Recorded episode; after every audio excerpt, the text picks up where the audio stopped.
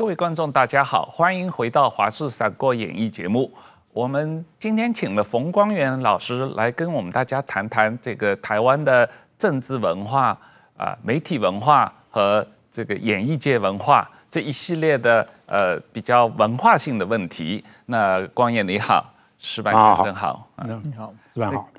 我们先谈一下 这个台湾的族群问题啊，这个、嗯、这个问题，当然这个过去几十年来，从一九四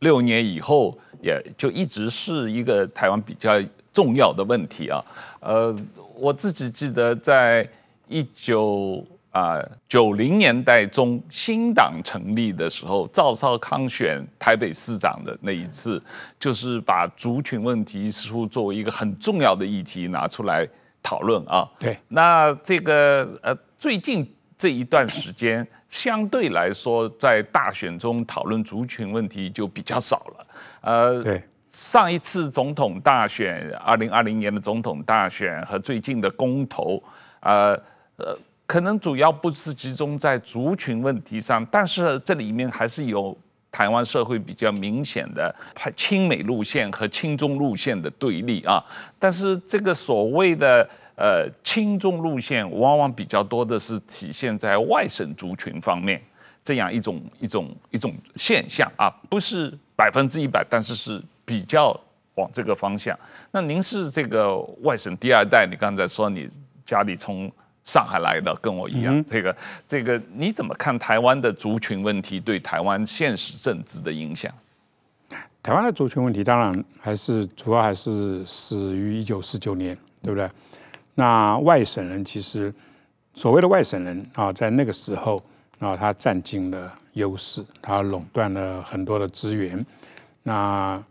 蒋介石他们其实是用武力啊来这个控制。啊，台湾的一些很多的这个族群，那个王浩，你你你那个时候不在台湾，你要知道啊，像你刚才讲九零年代，嗯，九零年代初，我记得是一九九一年的时候，九零年代初的时候，嗯，呃，台湾有那个有文官的考试制度，嗯啊，叫做高普考，那个时候高普考甚至都还规定了。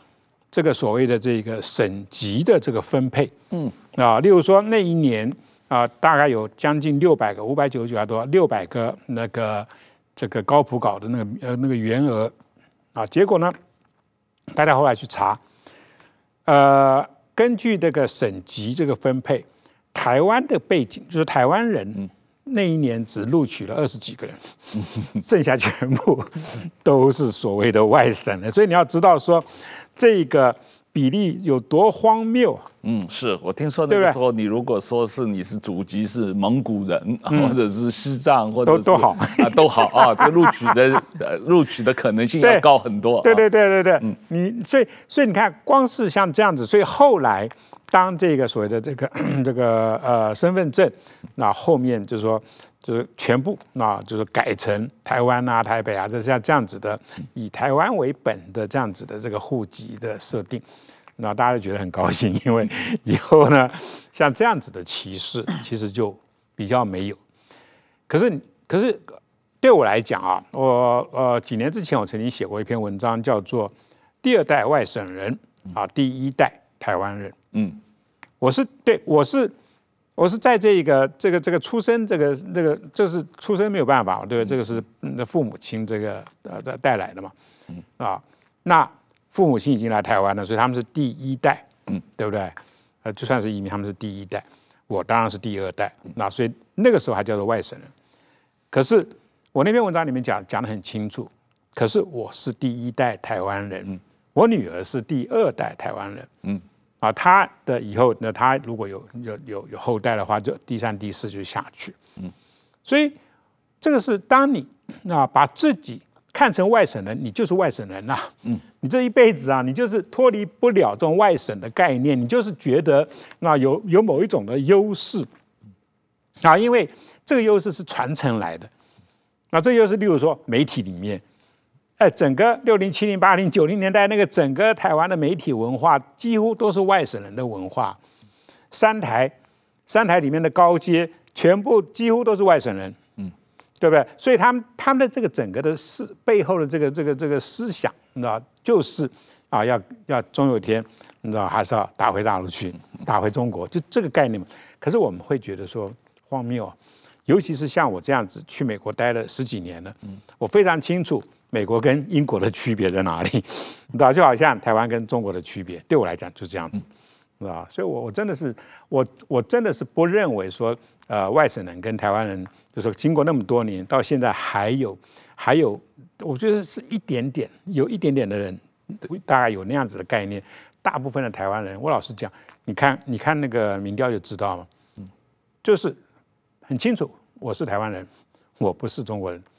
对，我甚至我甚至我甚至更更激烈，我是台湾人里面的。公开的台独分子是这样，是这个民调。你刚才提到这个正大啊，民调中心有长期追踪嘛？一种九零年代到现在，这个比例就是你认为自己是台湾人的，你认为既是台湾人又是中国人的，和你认为只是中国人的这个比例的发生的这个变化是非常明显的嘛？啊，那现在你认为只是中国人的可能只占百分之五左右啊，这样的一个比例，那百分三分之二是认为自己。就是台湾人，是那可能还有三分之一的人认为自己既是台湾人又是中国人啊，是那样的一种状况。但这个这个是经过三十年的一个比较长期的变化啊，但这个趋势是很明显的啊。但是你认为这个省级问题，或者是对于中国认同的问题，对于台湾政治现在的影响还有多大呢？我觉得也不是很大，为什么呢？尤其是习近平上台之后，嗯，要知道中国对台湾的打压，已经已经对我们来讲已经到了人神共愤的地步，啊，就是说我们台湾人，那我们好好在这边过日子，我们过的是民主的、自由的日子，啊，我们不必啊接受你共产党的说三道四的这种这种各种的说法，不必，啊，我们我们这个台湾这个这个国家。啊，里面的这个各个民族的融合已经越来越融洽。嗯，你要知道，台湾作为一个南岛，原来这个南岛的这样子的一个语系的国家，嗯，呃，我记得呃前几个月还呃曾经有一本有关于南岛的这个这个这个这个有是我相信是这个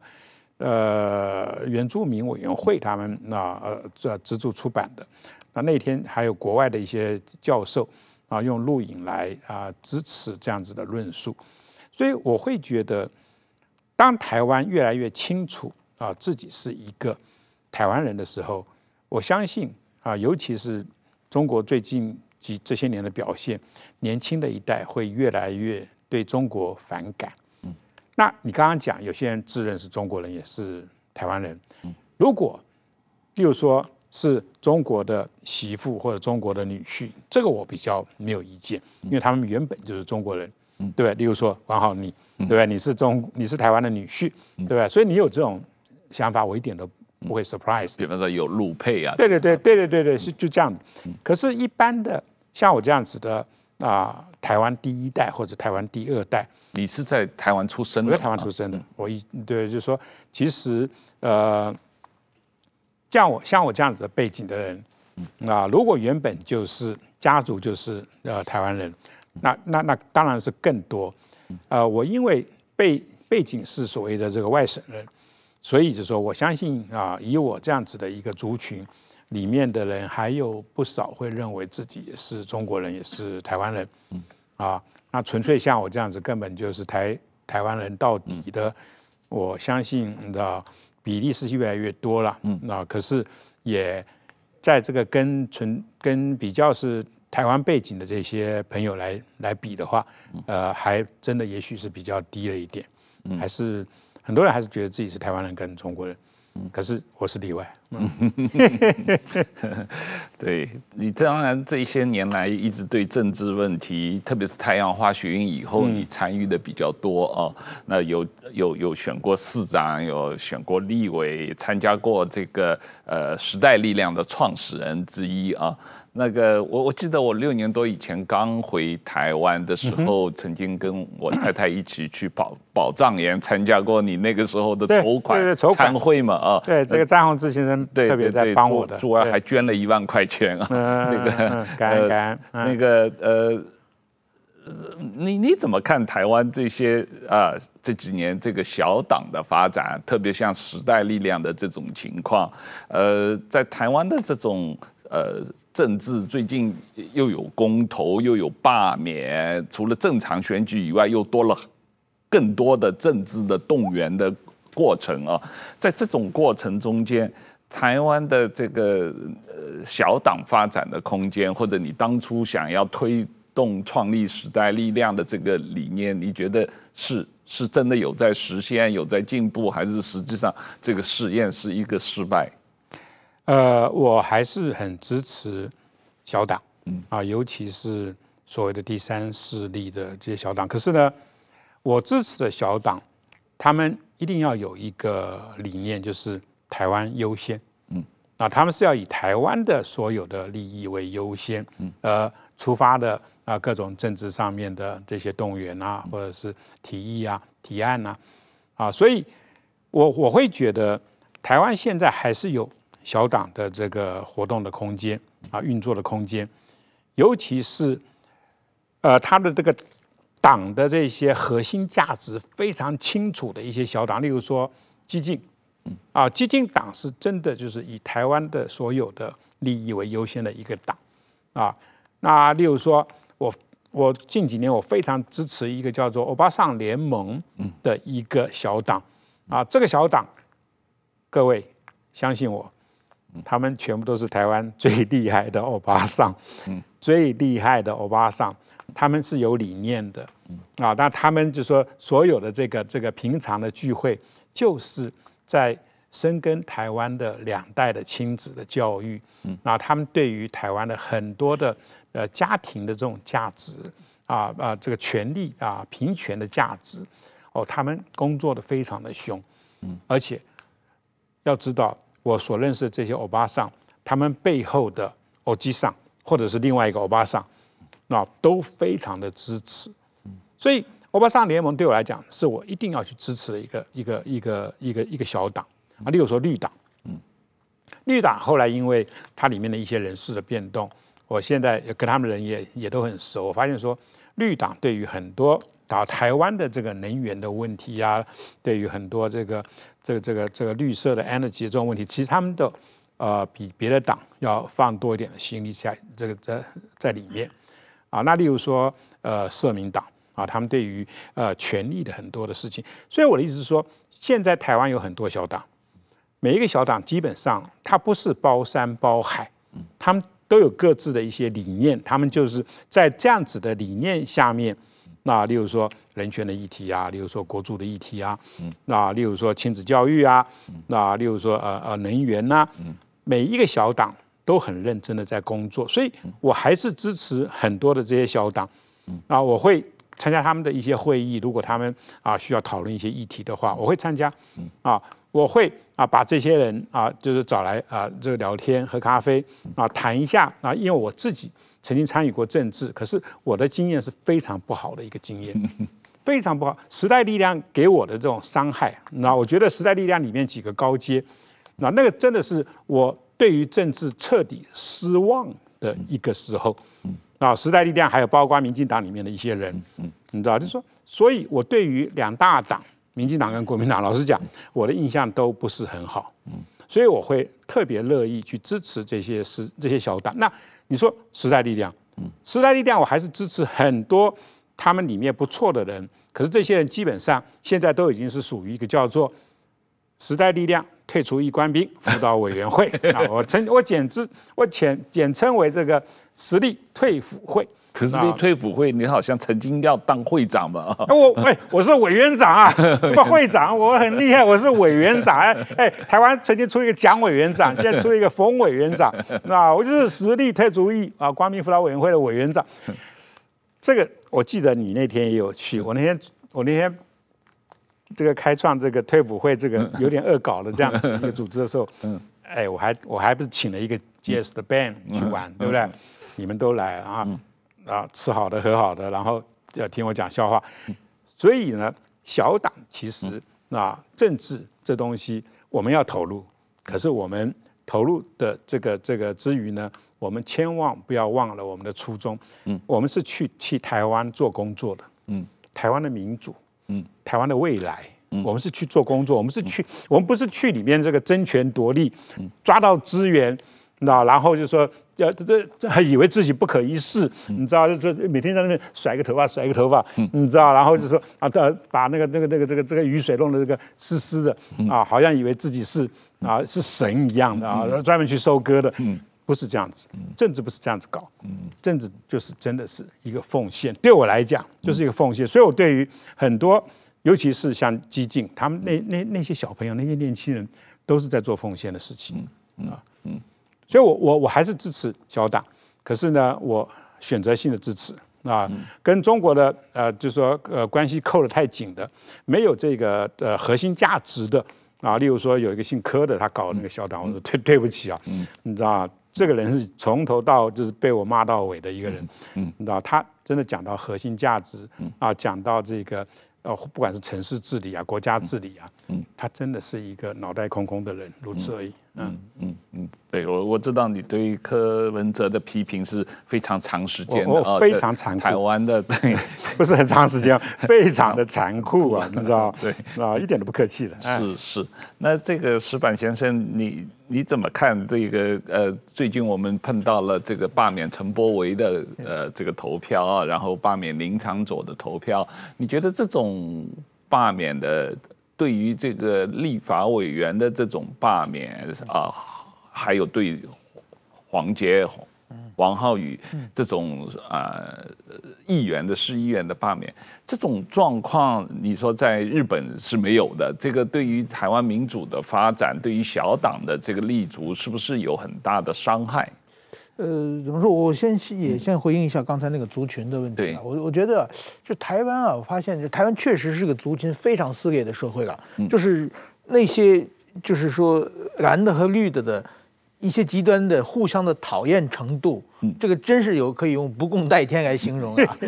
这个是绝绝对是我觉得在很多国家里边少见的这种对立的尖锐化。但是说一个非常奇怪的是啊，在别的国家，全世界看那么多族群对立啊，往往有几种，一个是人种上的对立嘛，长得就不一样嘛，这个是歧视很容易是发产生的。第二个呢是宗教上的对立，就是民族宗教的上的对立，然后语言上的不一样，然后是文文化上，文化上的不一样是一个，还有一个就是制度上的不一样啊，有一群特权阶级，就是它有各个层级的，但是在今天的台湾全没有。既没有人种上的不同，也没有宗教上的不同。基本上，我想本省人、外省人，他他们基本上信的宗教都差不多嘛。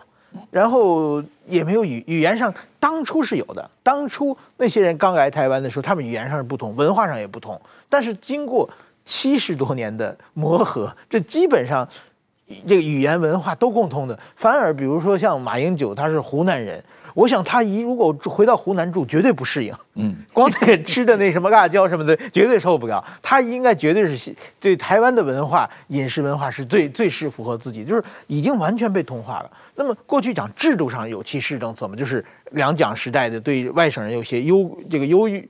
这个优先的一些这个制度，现在已经没有了。所以这时候如果说没有的话，这早就应该被整合在一起了。但是说呢，台湾为什么会出现这种情况呢？我觉得这是因为是因为旁边有个很大的中国，嗯，他在不停捣乱，嗯，如果没有中国的话，我想早就整合在一起，就是根本没有不同的嘛。那么，但是有一个中国的，就是说，而且正好赶上这几十年的邓小平改革开放，有中国的崛起，就明明的，就是第一代人慢慢慢凋零以后，变成第二代、第三代的时候，就应该是开始认同台湾了嘛。但是正好中国有个中国崛起。中国崛起呢，它还不停地对台湾有一些文化渗透，或者呢，在经济上各各方面有一些，就是让台湾这些失去特权这些人呢，哎，觉得可以在这中国的崛起找到心理的平衡。嗯，那我还要继续保持优越感。你看我们的祖国多强大。嗯，你要是将来我们合并这个中国统一之后呢，哎，我可以继续回找回我的特权。我觉得还有这么一一一种认同的问问题了。所以说，我觉得这个呢，就是说，其实是每一个人心理的问题了。那么，呃，我觉得现在呢，好在就是说啊，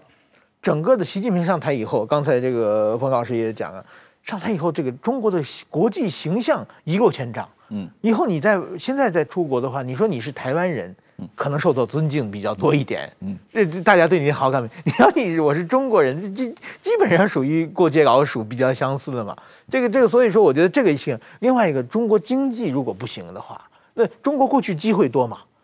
去中国可以投资，可以赚钱。现在中国经济如果垮掉的话，一下子魅力就减下减少下去了。所以我觉得，如果说中国一旦垮下去，那可能台湾这个省级问题马上就解决，我我我估计这是也也许是呃我的一种呃怎么说呢自己的推断啊，但但是我认为对一种观察，这这是我觉得是一个问题。另外一个，我觉得台湾这个呃怎么说呢，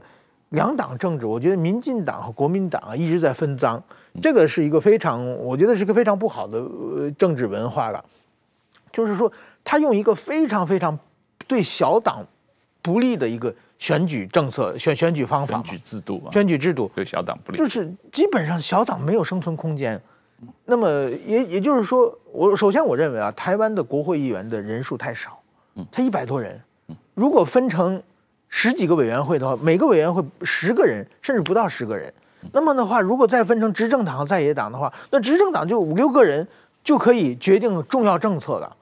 那么所以说，我觉得您如果要要想。通过自己买票或者通过自己的给自制定一个对自己有利的法律的话，你搞定五六个人其中的两三个的，你就成就成功了。这种民民主，我认为是呃不完整的。另外一个呢，就是说台湾本来是一个多元社会，应该有各种声音出现。但是说他小党你过不了百分之五的话，你就不可能呃在国会上有自己的议席。另外一个每个选举区都是只选出一个嘛，那所以是只能大党当选嘛。所以在台湾的所有的小党。他只要一出现的话，他就会面临分裂的危机。就是一旦他做一开始做的不错，一旦出现选举的话，他一定会出现两个派：一派是理念派，坚持自己当初的理念；一派是选举派嘛，怎样跟大党合作？让他们分给我们选举区，我们有一点政治上的生存空间。就是理想和现实派马上就分开，所以说所有的小党一定会面临这个问题。那今天的激进党刚刚起来，因为他还没有出出现这个问题，但是我想将来他他绝对会变成面临这个问题。要不然你就跟大党合作，否则的话，呃，你你可能就没有生存生存空间。所以说，我觉得这是一个台湾的文化。我所以说，我觉得台湾将来如果是政治，另外一个就是说，就就两个党嘛。没有小党空间的话，就变成一到选举的话，所有人都归队嘛，所以所以促成了这个民族撕族群撕裂的也是一个原因嘛。你如果有八个政党，每个人都讲自己的不同的主张的话，我想台湾社会可能也会不会这么撕裂嘛。所以我觉得将来一定，呃，如果可能的话，将来一定要一些考虑一下，把台湾的选举制度改过来，让多一些小党出出现，否则的话，真的像激进党就一个立法委员。还被罢免了，这这这是大党莫扼杀少数意见嘛？这这个在日日本的选举是国会议员是不能被罢免的嘛？因为你是少数意见的反应嘛。首先，多数这个少数服从多数的制度之下，你再把少数少数意见砍掉的话，那就容易变成暴政嘛。所以说，我觉得这些制度，我觉得将来呃，如果有可能，应该还改一下，可能对台湾社会和。促进更加和谐。汪衍，呃呃，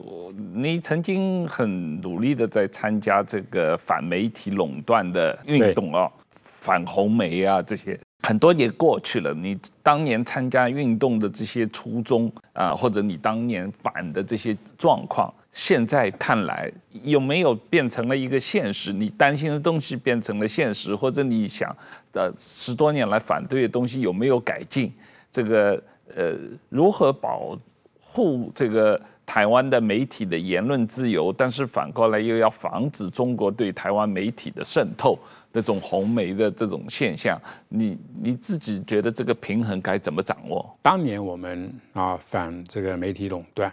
啊，然后一直走到今天，因为几个人物的出现，我倒觉得台湾其实是往这个越来越好的这个方向在走。我那我举个例子，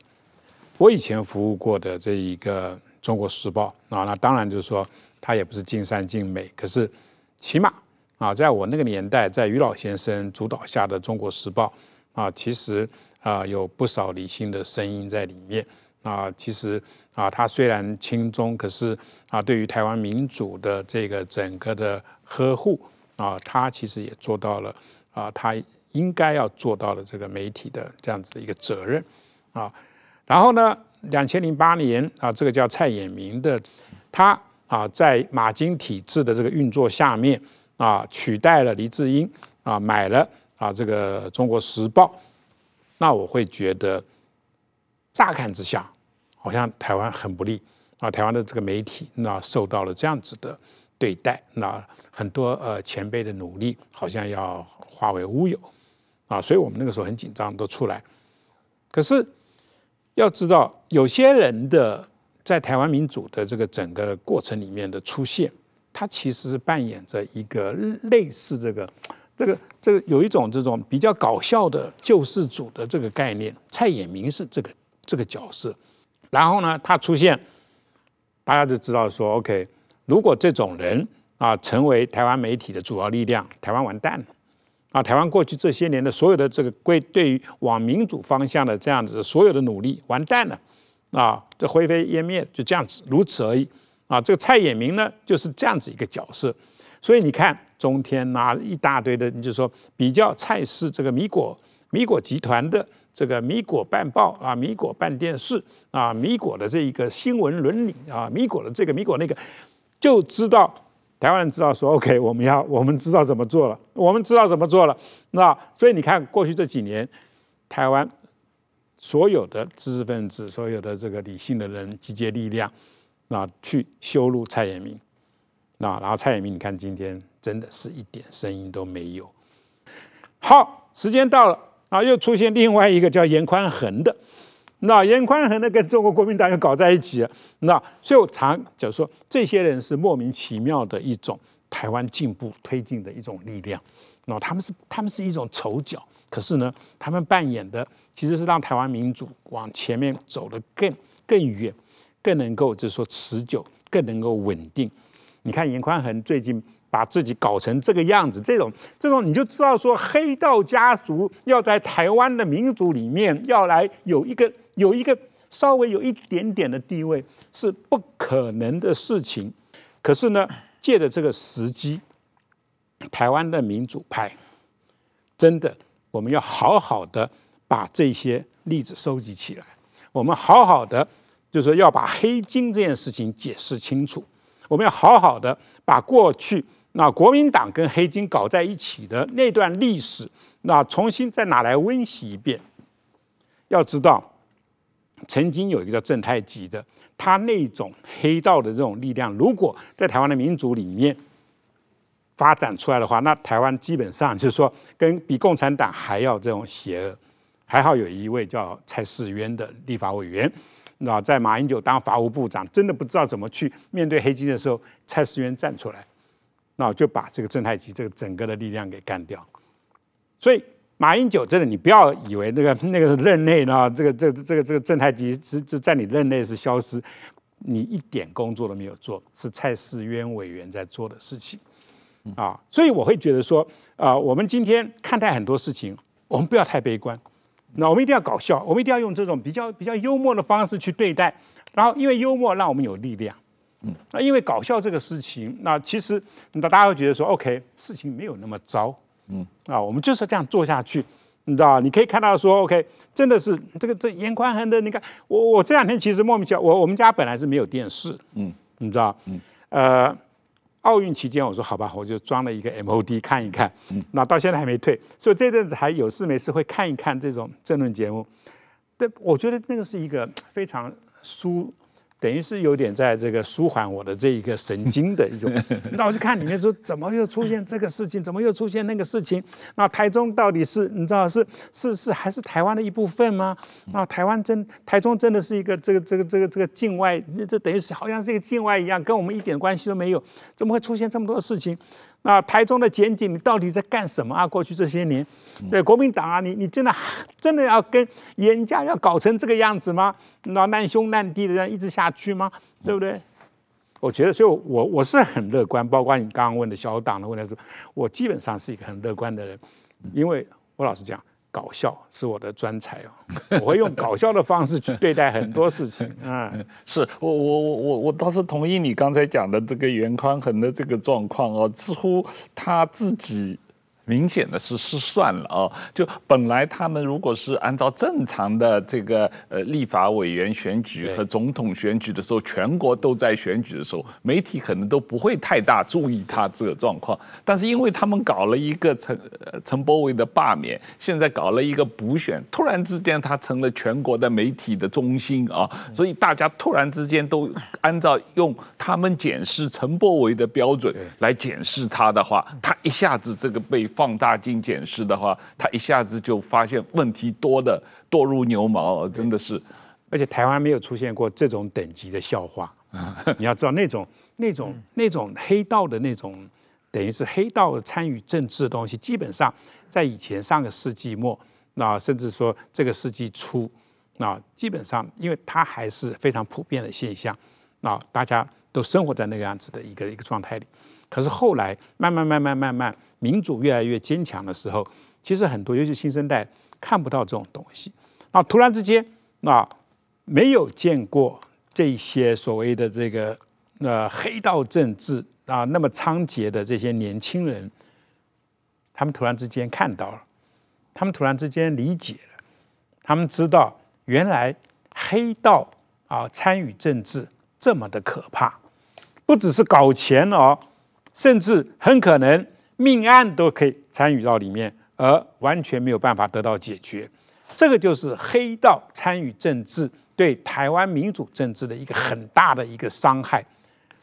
严宽恒家族等于是活生生的在上演这样子的一个可怕的这种未来的这种啊，这个一种他的这个剧本写得真好。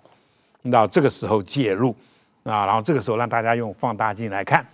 啊，然后这个时候呢，一大堆事情，还加上一大堆啊，国民党的这些政治人物一起跳进来参与，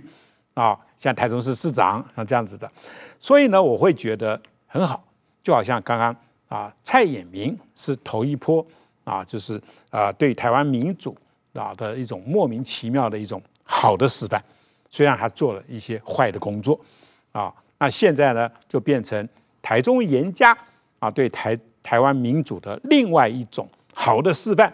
那虽然他们做的是一些莫名其妙的一些坏的工作。刚才我们讲到的，呃，正大的这个对于台湾认同的，呃，这个长期的民调追踪，确实在马英九执政时期。啊，认同自己是台湾人的反而是大量增加哦。所谓天然独的这个世代，都是在马英九执政时期发展起来的啊，确实有这样的状况。那习近平当然总加速师嘛啊，对整个这个 对整个这个台独势力的这个呃这个上涨是有绝对的贡献啊，这个毫无疑问的。那我们来谈谈你对于这个电影的创作，这个呃最近这个一段时间，台湾这个当然金马奖啊这。这个呃，你曾经在早期这个李安导演的《喜宴》当编剧得了金马奖的这个编剧奖啊。那然后这个这两年这个金马奖跟中国电影的关系又一不断的有所反复。那今年的金马奖，香港《时代革命》获得了这个呃这个纪录片的奖啊。那这几年我自己回台湾以后看台湾的呃戏剧呃。电影也好，电视连续剧也好，今年有很多新的电影出来，都让人很感动啊。这个，呃，有有很大的这个变化，我甚至都在想，是不是呃，我我我应该改行去投资做电影啊？这个，因为好像现在都很流行，大家改行去做电影。那这个，呃呃。呃，你你对台湾的电影的现状和将来怎么看？你觉得这个呃，像今年连着好几部这两天的新电影都是反应很好，我都看不过来啊。这个我看了《瀑布》，我看了《月老》啊，还有《美国女孩》还没看，但是准备要看这样的一种状况，然后。电视连续剧这个呃茶经这个呃斯卡罗，那还有这个华灯初上，所有这些似乎在对于台湾整个呃演艺电影和电视连续剧的发展方面，呃呃就在很短时间内突然之间好像有一种积累的爆发。我觉得台湾也应该要走到这个地步，又我是说在电影上面，那因为。从上个世纪八零年代、九零年代台湾新电影开始，嗯，台湾的年轻人慢慢慢慢知道啊，电影是一个工业，嗯，那电影不是一个文人，他就是说一个导演，一个一个电影工作者，那他就是说他不只是他的爱好，那所以我们常常在讲，上个世纪八零年代啊，很多的电影拍到最后就是说有点无以为继，是因为没有一个制度。啊，常常依靠这个导演的这个灵光一现，像这样子东西啊，可是慢慢的李安他带来了独立电影的拍片的制度。啊，那慢慢的啊，台湾这些呃电影教育啊里面的很多人其实是从新电影那个时候出来的，他们教了台湾新的电影人很多事情，例如说怎么去招募人才，casting 的方式啊，例如说啊资金的筹募啊，然后这个资金的运用啊啊，例如例如说这个题目的选择啊。所以你看，像今年啊，像瀑布，像这样子，你在台湾已经处于一个因为疫情而封闭的这样子的一个时期，竟然能够拍出这么多好电影，这我有点惊讶。当然就是说，那那几位导演在过去几年的作品，因为我都有看，我都知道说，他们拍出这种东西，我一点都不 surprise。只是说没有想到说，疫情的这一年两年还拍这么多好东西，这我有点吓到。可是呢。我会觉得，台湾的这个整个的电影工业现在是越来越成熟。那现在，呃，包括像这个呃文化部的一些政策啊，也许就是说也帮到一些忙啊。那包包括啊，像很多这些电影工作者，那他因为疫情，他被逼的只好努力做电影。除此之外，他他没有没有别的地方去，没有别的事情做啊。所以我倒觉得说，我对于台湾的整个的电影的工业，我其实充满了信心。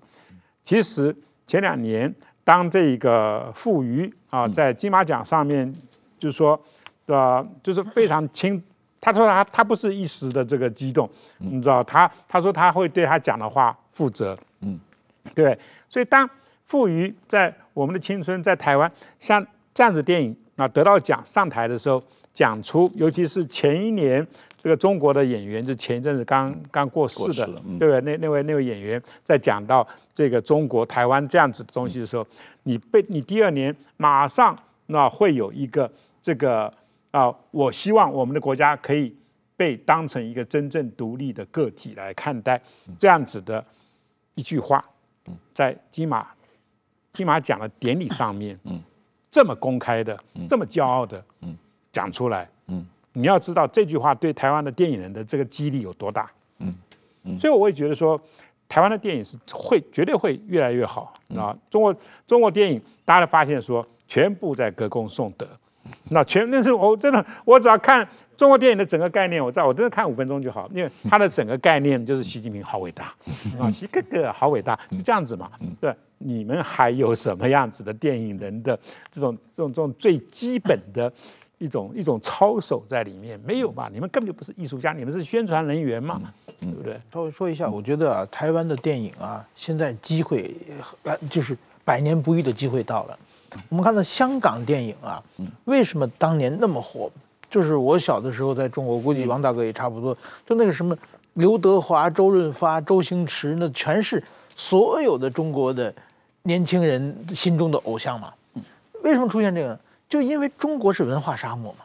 中国文革就八个样板戏看个十年，每个人都觉得很难受嘛。那香港为什么？香港可以自由创作嘛？那个时代台湾相对也是不自由的嘛，台湾还是在威权时代嘛。虽然有电影文化，但是你文化也是为政治服务的嘛。所以香港可以自然把抓到了所有华人的这个吸引力。但是说呢，现在呢，就后来为什么香港不行？因为中国改革开放了嘛，一点点自由了。中国的市场起来了嘛？起来以后呢，当然金马奖连续十十几年都是被中国电影所充斥嘛，对吧？但是最近要什么？要要感谢习近平，台湾习近平真是台湾的贵人。习近平再次把中国变成文化沙漠，而且呢，把香港也带进去了。所以说，现在香港也没有了。现在中国香港一起看长津湖，你天天看那种长津湖的话，这个心灵是慢慢慢慢的就需要这个一些文化。来来来安慰嘛，所以说这个时候台湾的新生就出来，而且现在出现这个互联网的时代，在这个网络时代的话，可以向国际桥拍摄，你可以卖卖版权，用各种方法把你拍的作品传达出去嘛。这一下子，今后整个全世界的华人市场，包括在沙漠里边那十四亿人，都会关注台湾电影啊。所以说，我觉得这个机会，台湾一个是怎么市场做做大，然后自然而然他们一定会翻墙过，想办法去。只要把作品做出来的话，台湾。这个主要是习近平能连任再连任，台湾的电影一定一定能发展再发展。是是有这样，是有这种状况。这个不不过，我觉得这个台湾作为呃，无论从出版的角度哦，这个中文出版在全世界，台湾是一个非常。强烈的这个出版业的发展，因为有言论自由、出版自由嘛啊。那刚才讲到了电影有这个拍摄的自由、内容的自由，所以这方面确实是跟中国。中国虽然是有钱，他们拿了很多钱去到处砸，而且这几年砸了很多钱到好莱坞嘛啊，也拍了这种木兰类似这样的电影，但是。真正的长久的有用，通过艺术自由所能够拍出来的这个有长久影响力的电影，你一定要有这种艺术自由的环境嘛啊，是这这个是呃应应该是我觉得我也是对台湾电影业很看好。那我们最后来谈一下这个嗯台湾的一些国家认同和这个台湾多元文化和台湾。民族性的这个问题啊，这个问题呃，可能政治上比较敏感。就是说，呃，经过这么几十年台湾的发展，呃，这个从这个马关条约以后跟中国大陆脱离，然后经过日本殖民地，然后这个国民党来了以后，变成中华民国在台湾，中华民国台湾整个这个过程，当然又受到美国的影响，呃，这样一种发展。一方面，我们看到台湾现在是一个多元文文化的发展过程啊；另一方面，似乎又慢慢的开始有一个所谓台湾呃民族性的这个形成，呃，但是好像也没有什么人特别主张说台湾是。有一个台湾民族作为一个新民族诞生了啊，不像新加坡，好像他们一直在唱自己的歌，说是新加坡是一个新民族啊，这样的一个一个状况。你你自己怎么看这个台湾这个文化上或者历史上的多元性和台湾民族性的这个这个形成这个过程这个关系是怎么样？呃，我我自己啊，我尤其是因为我在美国。待过十几年啊，所以我光是看美国这个国家，我就是用民族熔炉这样子的一个角度去看。嗯，美国作为一个独立自主的国家，它从英国脱离出来，一一七七六年开始，对不对？它经过那么多年，你看到今天，会有美国人说：“哎呦，我们要赶快跟英国要统一一下，那我们是。”我们是同源同种啊，我们都讲英文嘛，对不对？我们要跟英国，那就是说赶快去统一。你发出这个言论，你基本上会被送到精神病医院去，真的。就是说，哎，先生，你这个最近吃药了没有？就是这样子嘛。所以我会觉得，慢慢慢慢的，台湾当台湾人对于自己的这块土地上面孕育出来的所有的这些新生事物，那充满了骄傲的时候，你要知道，台湾在我看来。就是一个小型的民族的熔炉。台湾，你可以去那欣赏儒家文化，你可以去那，就说，就说，针对所谓中华文化东西，你可以去下各种功夫去那去学习干嘛？可是，当你讲到一个国家的问题的时候，你就是遵守台湾的律法，你就是遵守就是台湾因为台湾而因地制宜制造出来的许多的规规矩规定。你知道，你遵守台湾的这一个法律，就这样子嘛。嗯，你干嘛去遵守中国的法律？那是另外一个国家。嗯，啊，台湾作为一个小的民族的熔炉，你看，我们原本是一个南岛语系的国家。嗯，那我刚刚前面讲啊，因为那本那本那个那个那个南岛起源的这个新书的发表会，让你知道台湾的这个所谓的这个这个。作为一个南岛语系的国家，这样子的一个一个一个，其实历史这个事实越来越清楚。我们要知道，呃，台湾因为太多的移民进来，嗯，这个移民还包括，就是说，还真的还不止说这个，这个，这个我们四周的这些国家。你看，现现在连欧洲的人都喜欢到台湾来啊，对不对？台湾来越有台湾的那些整个光是食物，嗯，你要知道越来越多元多样。是，